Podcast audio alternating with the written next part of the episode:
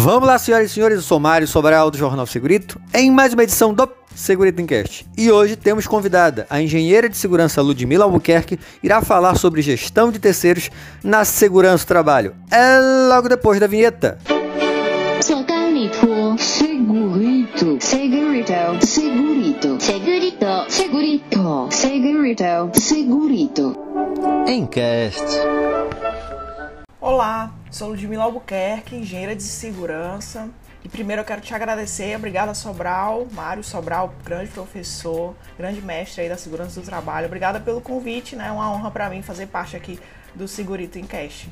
E hoje a gente vai falar um pouco mais sobre gestão de terceiros, que é de fato quais são os desafios, como o Brasil lida com essa temática e como que a gente faz para pelo menos sair do zero para quem realmente está iniciando ou quem acredita que faz gestão, mas os acidentes continuam com a terceirizada, problemas trabalhistas, problema de insubordinação. Então, inicialmente eu quero me apresentar trazendo todas as minhas abordagens, né? Assim, até para a pessoa que não me conhece saber como eu trabalhei durante 14 anos e continuo trabalhando na segurança e saúde do trabalho e também atuo aí às vezes no meio ambiente também.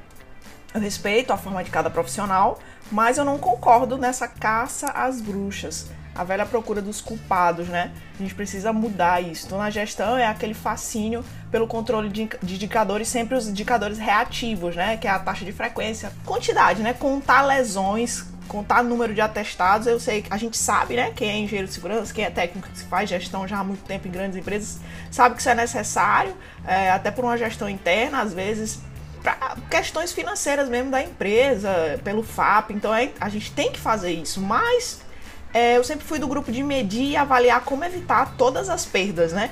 E as falhas. Então, o meu foco sempre foi a prevenção. Esse sempre foi a minha carta, né? Então, por focar em relatórios de prevenção, levantamento de incidentes e apresentação de indicadores proativos, eu decidi me dedicar é, mais nas áreas críticas, né? E a área crítica no Brasil em relação à segurança do trabalho é sim o serviço terceirizado. Então, a minha abordagem hoje aqui será a gestão de riscos, de riscos ocupacionais e serviços terceirizados. Hoje no Brasil é a mão de obra mais sofrida, né? Só você ler. Então, quem não sabe disso tá por fora. É a que mais se acidenta, é a que mais morre. Então, diante dessa precarização, que é resultante de uma má gestão de riscos, não pelo fato de ser uma terceirização, tá, gente? É muito importante a gente saber disso. Entendo que nós somos profissionais de segurança e a gente é que precisa agir nessa prevenção na gestão desses riscos da terceirização, quando você decide terceirizar uma mão de obra específica para evitar falhas e perdas.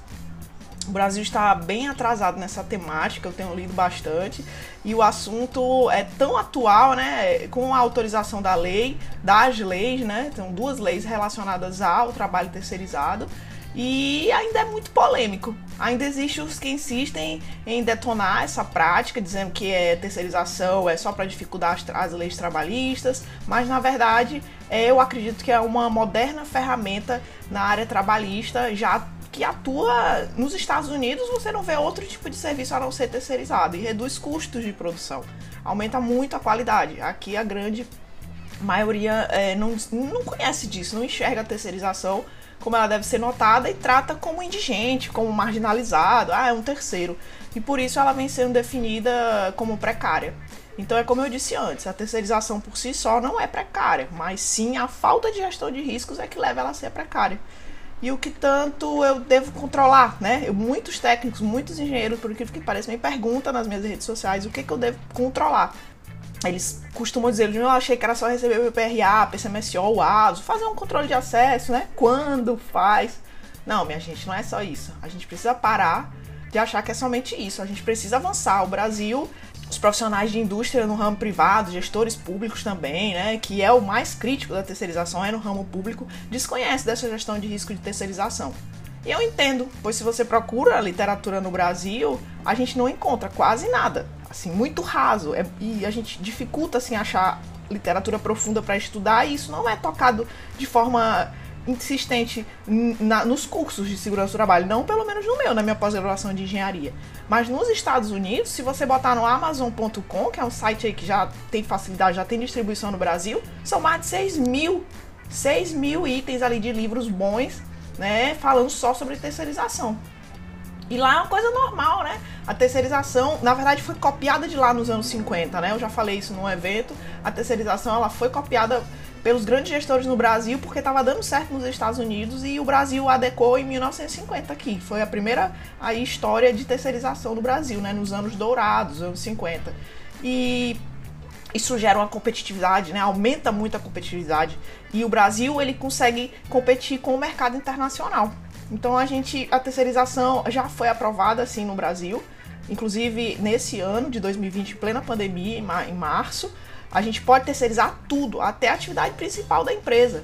Então, mas que os mas para que os benefícios sejam de fato, né, gozados, a gente precisa eleger. Eleger essa é a palavra, a gente precisa eleger muito bem as empresas se informar. Eleger as empresas. Tá dentro da atividade do técnico de segurança, do engenheiro de segurança? E se eu te disser que sim? É o que eu prego nas minhas redes sociais. O técnico, o engenheiro de segurança, ele tem que ir além.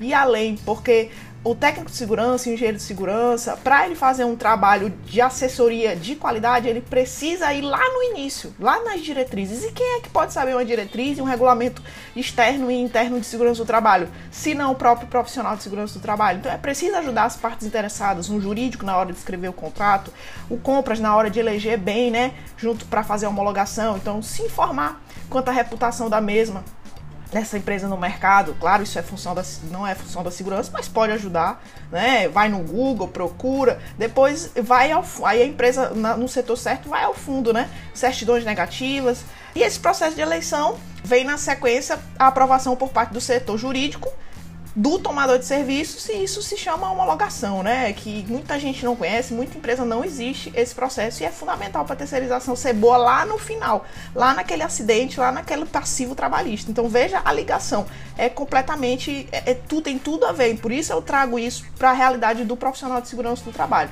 O terceiro precisa saber aonde vai pisar e aí sim ele entra para trabalhar, tá certo? E aí sim ele precisa fazer a tão famosa integração. Mas também existe o terceiro sem contrato, aquele chaveiro que vai fazer uma chave, vai fazer uma limpeza de piscina no condomínio, né? Condomínio pequeno, ou uma limpeza de caixa d'água, né? Tá, tá vendo, gente? Aquele bem conhecido que dá problema. Muito cuidado, esse tipo de terceirização também precisa ser controlado e avaliado previamente, repassado os riscos e, claro, acompanhado e garantido todos os documentos específicos.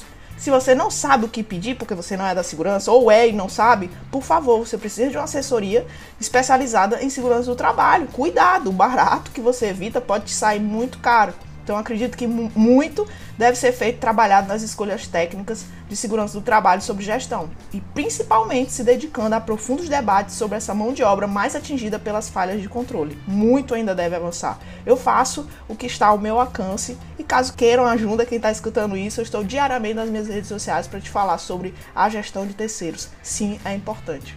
É isso. Muito obrigada, gente. Muito obrigada, Mário. Estamos juntos pela segurança do trabalho no Brasil.